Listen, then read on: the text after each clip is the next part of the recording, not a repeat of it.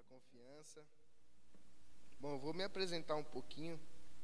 É, como o Alex disse, meu nome é Estevão. É, tenho 27 anos. Em 2014 eu tive meu encontro com Jesus, na Páscoa de 2014. Até então eu entreguei todos os meus caminhos, como fala lá em Salmo, entregue seus caminhos ao Senhor e o mais Ele fará. Então eu fiz isso. E eu tenho vivido experiências extraordinárias, conhecido, conhecido pessoas extraordinárias, pessoas usadas por Deus. É, sou de uma presbiteriana, apesar de não parecer presbiteriano. A gente é de uma presbiteriana. Cresci nessa igreja, a igreja onde eu nasci e cresci. Quando eu era criança, era uma igreja bem tradicional. É, e depois foi mudando com os tempos e é, não criticando doutrinas em nada, mas a igreja evoluiu com, com os anos, no passar dos anos, né? E hoje, pela graça de Deus, nós temos uma revelação é, do Espírito Santo para a cidade de Jandira, que é da onde nós viemos. Quem, quem já ouviu falar de Jandira aqui? Levanta a mão. Mais do que eu esperava. Rapaz. Mas ouviu falar bem ou mal? Bem, então tá bom, porque Antigamente nos lugares era a cidade do prefeito que morreu, que foi assassinado. Agora, pela graça de Deus, eu tenho ouvido que é a cidade da igreja presbiteriana. É o que eu tenho ouvido onde eu vou. Pela graça de Deus, né? Deus tem colocado essa cidade é, na nossa, nas nossas mãos, tem nos colocado ali como mordomos é, naquele lugar. começamos o ministério One Heart ele tem uma visão apostólica e de unidade, esse Ministério One Heart. É, visamos a multiplicação da igreja e a unidade das igrejas, né? não só da nossa, como das igrejas de Jandira. Nós visamos isso sim. Começamos internamente com a unificação de ministérios. Quem aqui já, já viu uma igreja em que os ministérios cada um tinha uma visão, cada ministério da igreja tinha um, pensava de um jeito. Então a gente primeiro organizou a nossa casa primeiro, né? É, de dentro para fora, a gente começou a demonstrar essa unidade. Isso em 2016, eu acho, foi no mesmo ano que nos conhecemos. Eu tô com uma tocinha, uma voz anasalada, mas não é Covid, fiquem tranquilos. Eu tomei a vacina, terceira dose, sexta-feira, e me deu uma reação, gente, Misericórdia. Uma reação muito forte, fiquei com febre, mas hoje eu acordei bem. Só uma dorzinha no corpo, mas estou bem. É... Então, em 2016 começamos esse ministério e uma conferência também chamada Burning Hearts. O Alex ministrou lá em 2018. 2018, né? A gente vai ter esse ano de novo, se o Covid permitir. Eu queria convidar vocês a participar. Né? Vai ser do dia 25 de fevereiro ao dia 1 de março. Nosso tema esse ano vai ser Sex Education. É um tema meio polêmico. Né? Chama atenção, mas a gente tem o a nossa, nosso foco, nossa visão é realmente trazer essa clareza da educação sexual, sex education, à luz da Bíblia. Né? Que Deus pensa, o que a Bíblia fala sobre esse assunto. Porque hoje a, a música ensina a visão do mundo sobre a Sex Education, os funks ensinam isso, né? Tem uma série no Netflix de mesmo nome, Sex Education, espero que vocês não tenham assistido, que também traz esse assunto. É, a gente colocou o nome baseado na série. Né? Eu vi o, o trailer e a gente já estava tava com isso na minha cabeça já da, eu e meu pai pensando nesse tema, nesse, nesse assunto. E aí passou o, o trailer no, naqueles comerciais do YouTube. Eu falei, é isso, esse é o nome. Aí a gente pegou o nome, roubou da série o nome, e colocamos na conferência. Então nós vamos tratar desde a, dos traumas de infância que levam a, uma, a alguma decisão errada na, na orientação sexual ou nas decisões sexuais de uma pessoa até a forma de nós como, como cristãos, como que a gente deve se posicionar e qual deve ser o nosso discurso para o mundo quanto a esse assunto. Né? É, muitos podem taxar a gente talvez de homofóbico ou de discurso de ódio, porém a gente tem um, um, uma palavra a ser seguida. E a gente tem que saber tem que saber colocar essa palavra, realmente sem ofender, porém colocar a palavra. É, é isso, ponto final. Né? Então, vamos, a gente vai tentar cobrir toda essa, essa área do sex education. Vai ser muito interessante, vai trazer psicólogos e, e pastores que tiveram experiências nessa área, tanto com homossexualismo, depois se converteu. Então, pessoas que têm experiência no assunto. Vai ter, vão estar lá ministrando, então deixo o convite para vocês, tá bom? Quem tiver interesse, depois eu, eu posso passar o link para o Alex, fazer a inscrição certinho. É, mas vamos, vamos aqui para a palavra para a gente não perder mais tempo.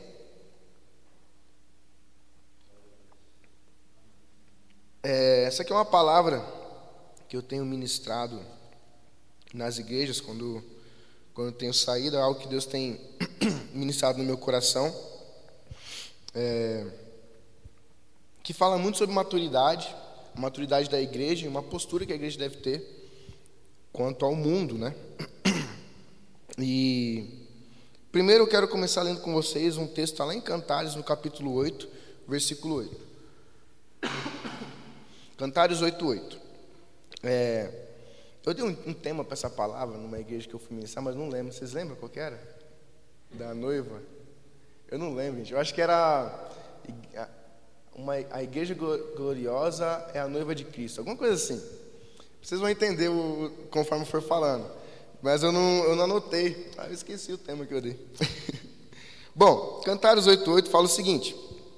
Temos uma irmãzinha, seus seios ainda não estão crescidos.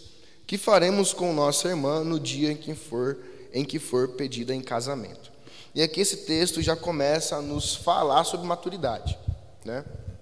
Aqui com de uma forma mais prática de uma menina que não tem maturidade no seu corpo ainda, né? Ainda nova, jovem para um casamento. Porém, eu quero é, pensar na igreja, a noiva que somos nós, que talvez ainda não estamos maduros o suficiente para um casamento que há de vir. Existe um casamento que vai acontecer, um casamento que o noivo vai vir buscar a sua noiva, e a gente tem que pensar: será que nós, como noiva, Estamos num, num ponto maduro o suficiente para isso? É, enfim, vamos continuar aqui. E para entender um pouco melhor isso, eu quero relembrar uma, uma, uma historinha que Jesus conta, que é das dez virgens. Tenho certeza que vocês aqui já ouviram essa história, não vou ler para não tomar tanto tempo, mas aqui a gente vai, eu vou contar um pouquinho para vocês. Tinham dez virgens, as dez precisavam de ter ali a sua candeia. Candeia, para quem não sabe, é um tipo um lampiãozinho, um, uma lanterna daquela época que acendia ali com óleo e ela ficava acesa para iluminar, né? Ali é a candeia. E elas precisavam ter a candeia acesa para a noite que o noivo viesse buscar as noivas. É, cinco das noivas estavam bem preparados com óleo reserva tinha óleo para manter aquela candeia acesa. E caso o noivo viesse, ela poderia ali acender e tá ali, estou pronto. Outras cinco não, tá, não estavam preparadas, elas não tinham óleo suficiente. E aí o noivo veio. O noivo veio, as cinco que estavam preparadas foram com o noivo, as outras cinco ainda tentaram pedir emprestado, né? Me dê um pouco do seu óleo, né? Aí as, as que estavam preparadas falaram: não, pode não ter o suficiente para mim e para você. Salvação individual, né? Pode não ter o suficiente para mim e para você. Aí, assim que não estavam preparados, saíram para comprar óleo.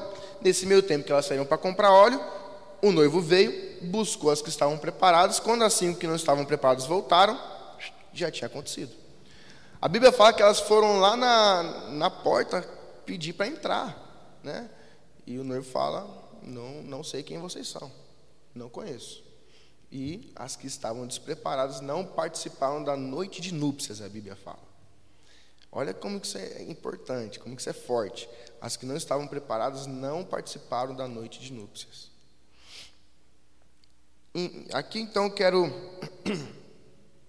pensar já com vocês a candeia, colocando aqui a representação o nosso coração, tá?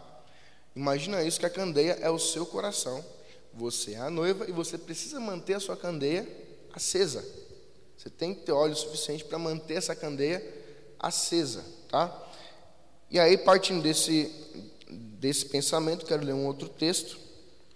Está lá em Apocalipse, no capítulo 5.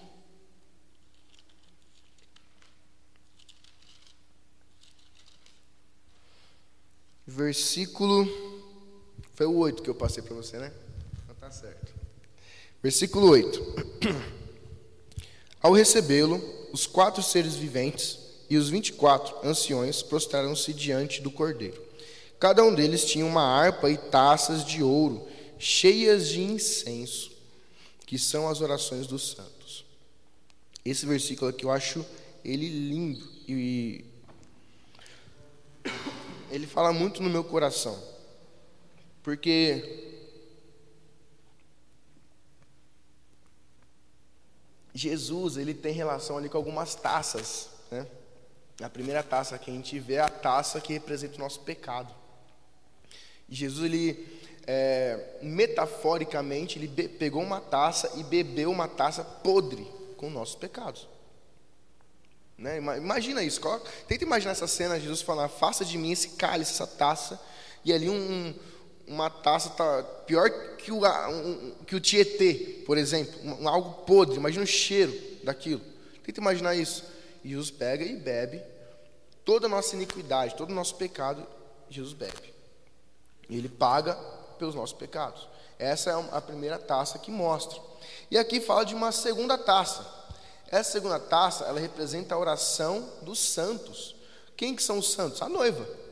A igreja, os santos sou eu e você. Um pouquinho mais para frente, Apocalipse, se não me engano, capítulo 7, fala de outras taças que, que é a ira de Deus. Olha como que isso é forte, mano. Aí a pergunta que a gente tem que começar a se fazer é: qual dessas taças eu estou enchendo com a minha vida? Eu estou enchendo a taça do pecado, eu estou enchendo a taça da ira, ou estou enchendo a taça dos santos? O clamor, os santos. Se lá atrás você, quando você imaginou a candeia como seu coração, você já imaginou ele aceso, provavelmente está na taça certa. Agora, se o seu coração não está tão aceso assim, ou ele está se apagando com o tempo, provavelmente está enchendo a taça errada. E isso é muito forte. É, a harpa ela representa a adoração, a taça está representando aqui a oração, o clamor dos santos. Né?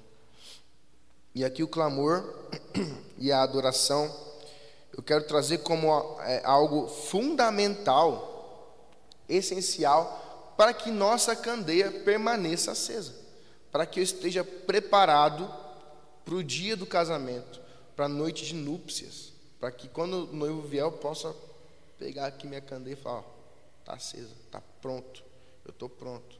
Né? E vamos, vamos pensar um pouquinho é, no altar do tabernáculo. Eu não vou abrir os textos, mas você pode ler Gênesis capítulo 6. É, Gênesis não, Êxodo capítulo 6. E, se não me engano, deixa eu confirmar aqui. São dois capítulos que vão é, explicar o funcionamento do, do altar. E explicando o funcionamento do altar, ele também fala como que deveria ser a tarefa do sacerdote que na época era Arão. E aí é Deus conversando com Moisés, e ele fala o seguinte: pela manhã, o sacerdote deve levantar, colocar a sua túnica sacerdotal e acrescentar lenha no altar. Acrescentar lenha na fogueira. Provérbios fala que sem lenha a fogueira se apaga. Parece algo óbvio, né? Mas a gente tem que ser óbvio mesmo, porque a gente é cabeçudo às vezes. Sem lenha, fogueira, você apaga. Se eu não botar lenha na minha fogueira, o que, que vai acontecer? Vai apagar. E isso vai me levar a encher uma taça errada. Está entendendo isso? É, e aí, no, no, outro capítulo, que, que é o que eu estava procurando, fala que foi Deus quem enviou fogo para o altar. Deus acendeu o altar e aí o sacerdote que tem a missão de manter aquele fogo que Deus acendeu aceso. Quando você teve o seu encontro com Jesus, eu tive meu em 2014, na Páscoa, Deus acendeu meu coração. O Espírito Santo me convenceu do pecado. Eu convidei o Espírito Santo de Jesus para morar no meu coração. E aí veio o fogo do céu e acendeu meu coração. Então, desde 2014, a minha missão é ser o, o sacerdote do meu próprio coração. A minha missão é de manhã, ou à noite, ou à tarde, isso é, você faz o teu horário, né? Não é uma regra ser de manhã, mas o que, que é importante? Diariamente você colocar ali sua túnica sacerdotal e acrescentar lenha na fogueira, no seu altar, no seu coração, manter o óleo ali para você estar tá preparado para o dia que o noivo vier. Porque se eu não acrescentar lenha na minha fogueira, o que, que o Provérbios falou? Sem lenha a fogueira se apaga. Paulo fala: não deixe o Espírito Santo se apagar. Tem tanto, tanta, tanto alerta quanto a isso na Bíblia, gente. E às vezes a gente ainda. Não, eu vou falar de mim. Às vezes ainda passo não só um dia, como uma semana inteira sem orar. A gente precisa lembrar disso, que se eu, se eu não fizer, eu não posso pedir emprestado. Não posso. Na, na época da pandemia, isso aconteceu. O que, que acontece? É, eu costumo falar que tem três coisas que, se eu exercer na minha vida, eu vou estar acrescentando lenha na minha fogueira. Uma é oração, óbvio, óbvio. Se eu gastar tempo com o Espírito Santo, se eu ficar com o meu Deus, se eu entrar no quarto fechado, Mateus 6,6, no secreto, vou receber no secreto. Se eu entrar ali, eu vou estar colocando lenha na minha fogueira. Segundo ponto, Bíblia. Bíblia, gente. É Jesus escrito aqui, ó. Vai ler Bíblia. Palavra de Deus. Terceiro ponto, a igreja. Comunhão dos irmãos. Paulo também fala: não deixe de frequentar a igreja, como é costume de muitos. Naquela época ele já falava isso. E nem existia Covid, hein? Aí, o Covid veio. O Covid tirou a igreja da gente. A nossa igreja parou por quase um ano. Não abriu as portas, a gente fazia live. Quem não tinha oração e quem não tinha leitura da Bíblia e estava só pegando emprestado dos outros, esfriou. A fogueira se apagou porque não tinha lenha o fogo foi diminuindo, foi diminuindo, foi diminuindo e se apagou. Quem tinha sua vida de oração, sua leitura da Bíblia em dia, acrescentando, né, quem já tinha isso em dia, foi os que permaneceram, foram os remanescentes, que permaneceu firme. Isso é muito sério. A gente não pode pedir emprestado, gasolina emprestado para abastecer meu carro. Eu preciso aprender no posto. Eu preciso aprender no posto. Eu tenho, tenho uma situação que aconteceu comigo. Eu morei dois anos nos Estados Unidos. E aí eu fui abastecer o carro. E nos Estados Unidos não tem frentista. Quem já viu o filme? O cara desce do carro e ele mesmo abastece. Eu fiquei perdido. Eu não sabia o que fazer. Eu falei, o que eu faço? Paguei. Minto, não consegui nem pagar. Porque o cartão você passava na própria bomba lá, o cartão. E aí selecionava, acho que o tanto que você queria abastecer, daí liberava, você depois colocava, nem lembro como é que foi. Mas eu demorei tipo uns 40 minutos para conseguir abastecer meu carro. Demorei um maior tempo. A viagem tinha duas horas. Eu demorei três horas a viagem. Por causa que eu não conseguia abastecer o carro. A gente precisa aprender a ir no posto e abastecer o carro, pagar o preço por isso. Não tem como eu viver pegando gasolina emprestado do meu irmão. Uma hora ele vai olhar para minha cara assim e falar: Ó, se vira. E você não vai ficar chateado com ele. Você não vai ficar bravinho, ah, me abandonou. A igreja me abandonou. Gente, aprende aí no posto. Vai buscar sua gasolina, acrescenta lenha. O coração é seu. A candeia é sua. O altar é seu, o sacerdote é você. Deus já te acendeu, a chama já está acesa. Só precisa acrescentar lenha na fogueira. Não caia no pecado da igreja de Apocalipse de perder o primeiro amor. O que, foi de perder o primeiro amor? Eles foram se apagando, foram se apagando até não existir mais fogo e virou doutrina e virou uma religiosidade, talvez.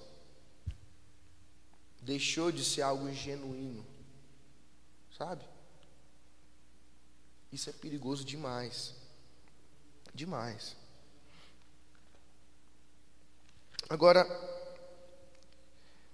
essa situação do, do casamento, o que que. Quais são os clamores que acontecem nesse momento? Quem sabe me dizer os clamores? Alguém tem um palpite aí? Tem alguns clamores aí. Santo, né? Santo, santo. E tem um outro clamor que tem muitas músicas aí que, estão usando essa palavra como como poesia, que é o Maranata. Maranata, hora vem Senhor Jesus. Aí eu quero pegar esses clamores e relacionar com as taças agora. É...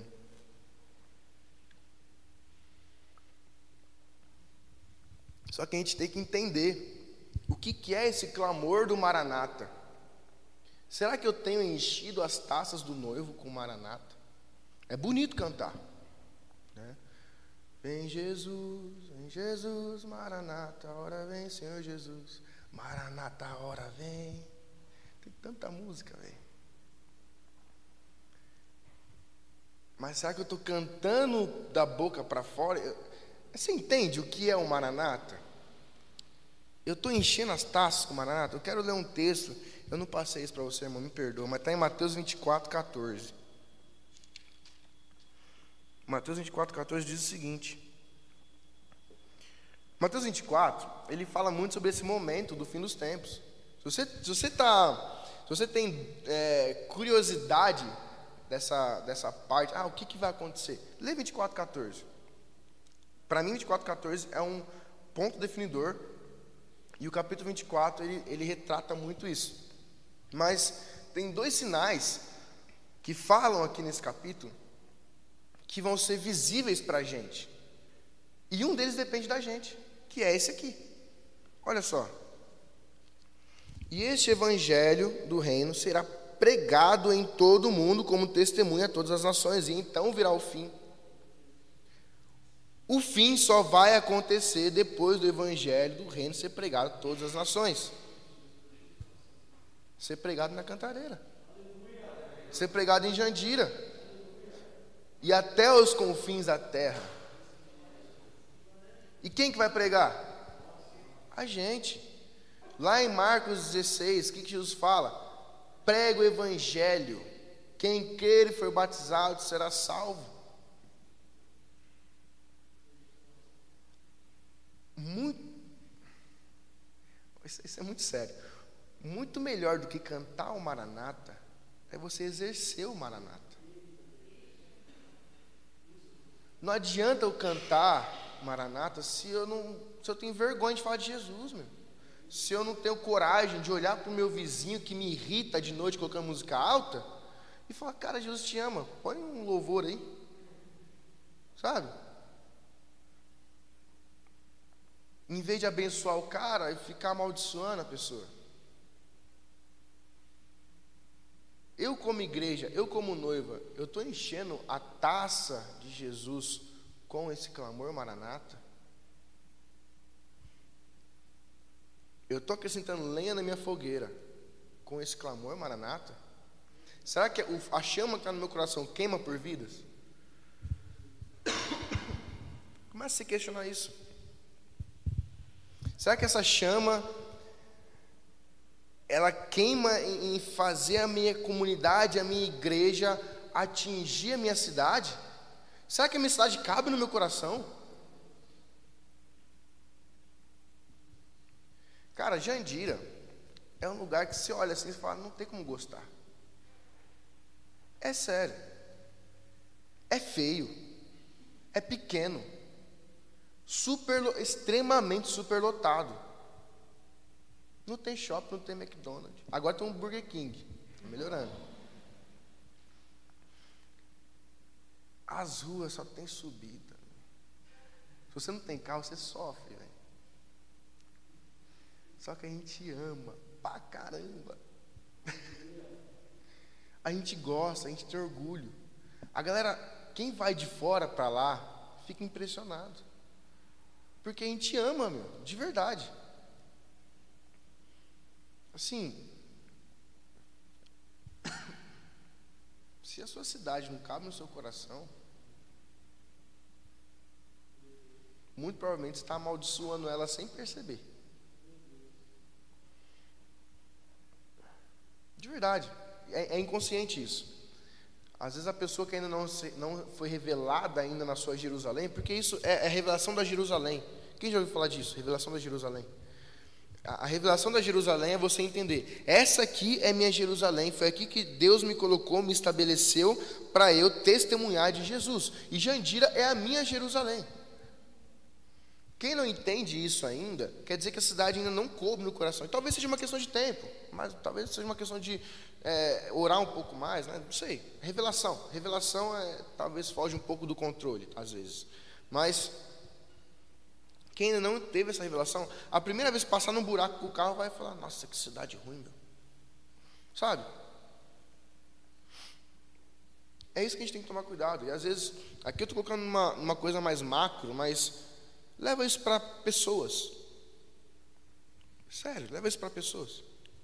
Primeira vez que o irmão pisar no teu calo. Você fala, nossa, que cara idiota. Meu.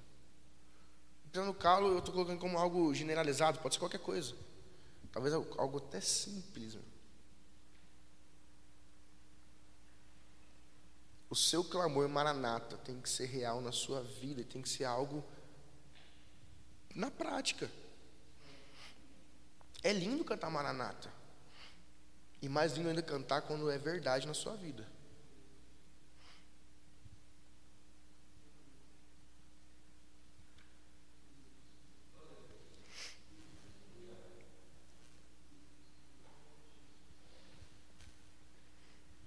Já quero ir para o final já. Quero pedir para você ficar em pé.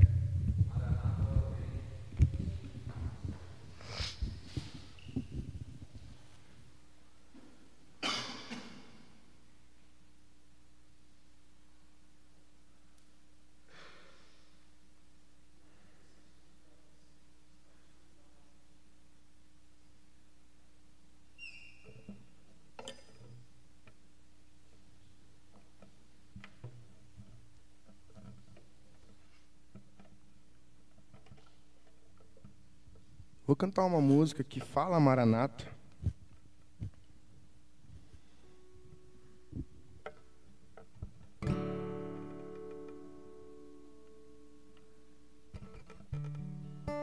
Conforme eu for cantando, eu quero que você imagine um casamento.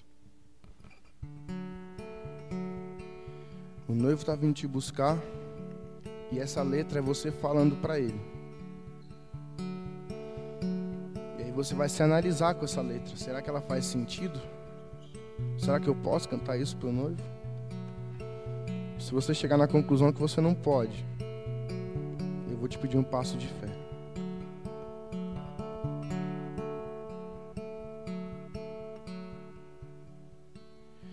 Minhas lamparinas estão acesas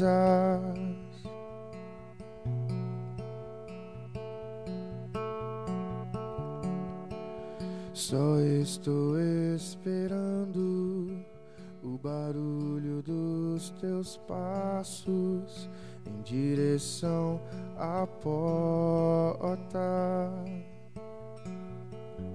É só bater que eu vou abrir pra você entrar. Só bater que eu vou abrir pra você entrar.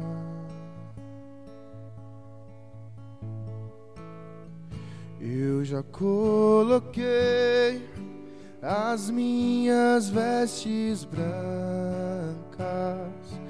Estou só te esperando, vem, vamos dançar. Maranata,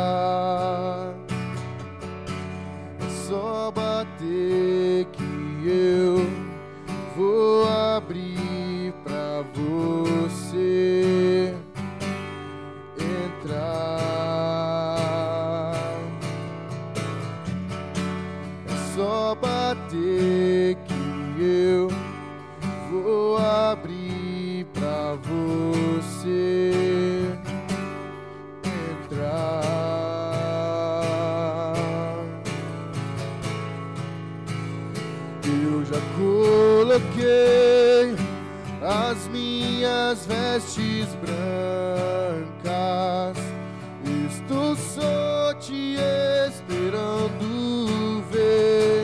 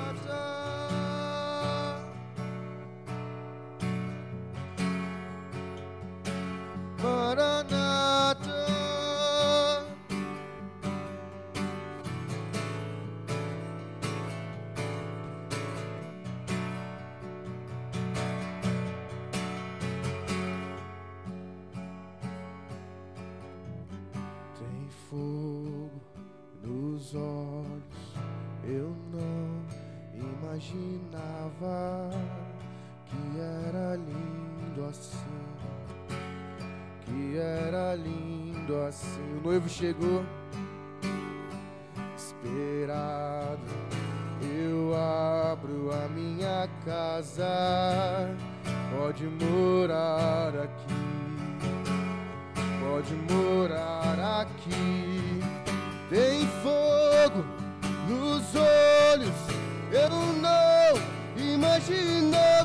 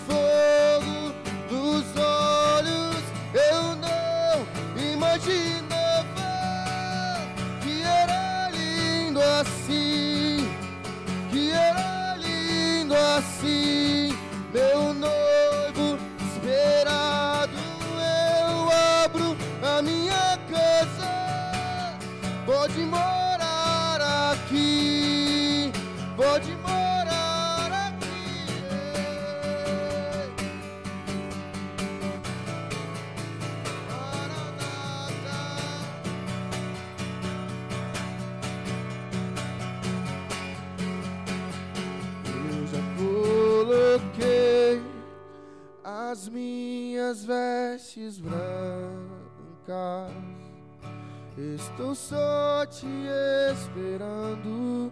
Vem.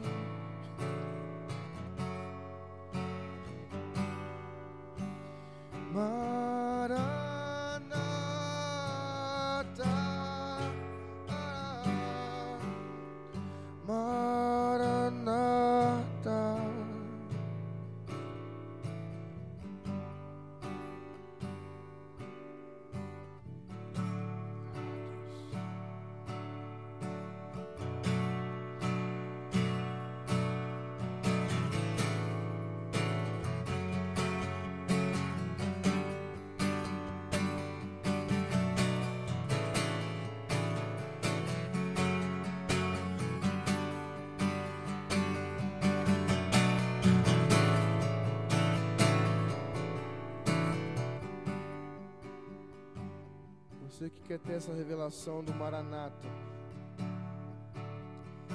toma uma atitude de fé. Não vou falar pra você vir aqui na frente, não. Toma a sua atitude. Ajoelhe no seu lugar. Pede para Ele. Verbaliza isso. Fala, Senhor, eu quero que a minha vida represente Maranata. Faz o seu clamor, seu próprio clamor. Começa a encher as taças agora. Começa a encher a taça dos santos. O Espírito Santo, ele te enxerga como santo. Você é corpo de Cristo. Então ele te enxerga como santo. Faz a sua declaração, Espírito Santo, revela para mim isso, Pai.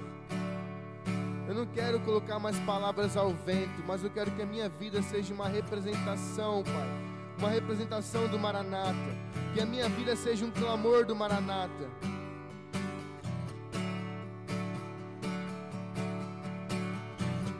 As minhas ações sejam o clamor do Maranata. Você não precisa nem falar, porque a sua vida será uma representação do Maranata.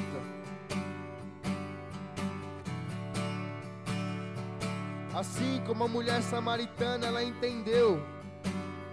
E no mesmo dia que ela se converteu, ela foi testemunhar quem era Jesus. Ela entendeu aquilo. Você também vai testemunhar Jesus, pregar Jesus. Sua vida vai representar isso.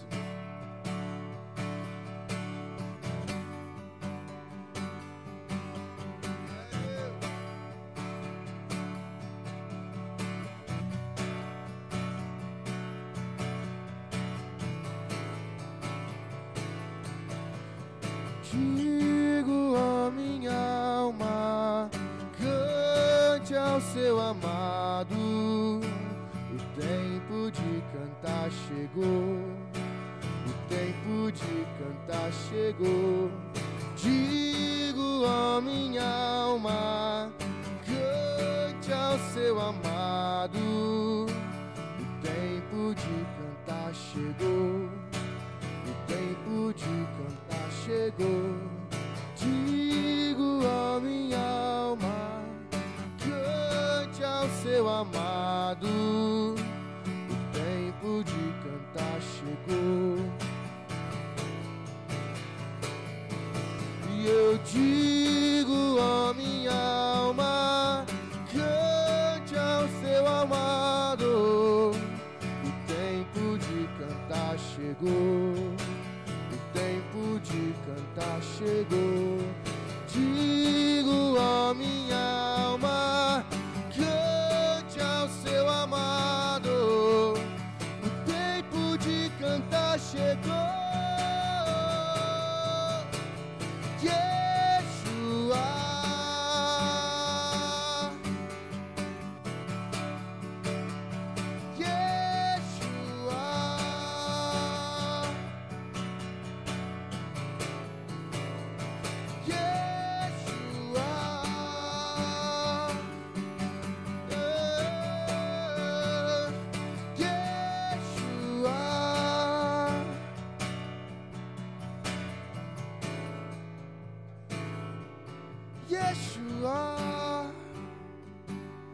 vindo na sua direção. Yeshua. Pega a sua candeia, estende para ele. Estende a sua candeia para ele.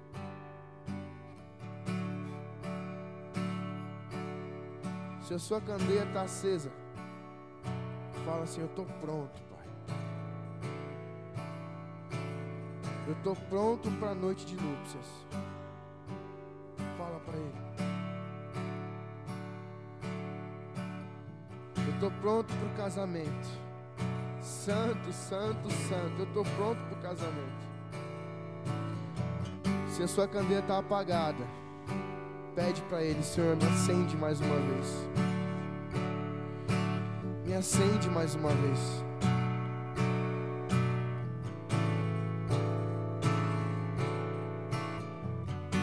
Espírito Santo, o fogo do céu e acende a minha candeia, o meu altar mais uma vez. Pede para Ele.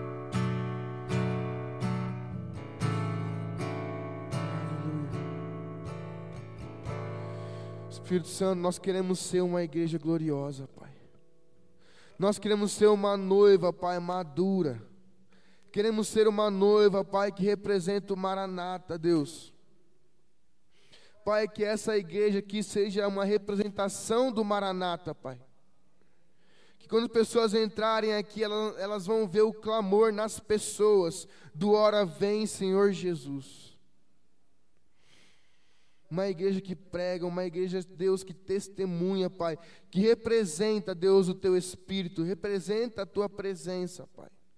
Senhor, em nome de Jesus, Pai, que essa revelação seja algo vivo em nós, Pai no nosso dia a dia. Pai, frutifica isso no nosso coração, Deus. Que sejamos, Pai, o nosso, sejamos nosso próprio sacerdote, o sacerdote do nosso coração, Deus. Possamos diariamente, dia após dia, como fala, Pai, em Romanos, dia após dia, Pai, de glória em glória, como fala em Coríntios Senhor, acrescentando lenha na fogueira, dia após dia, de glória em glória, de fé em fé, Pai. De fé em fé, Deus. Senhor, em nome de Jesus.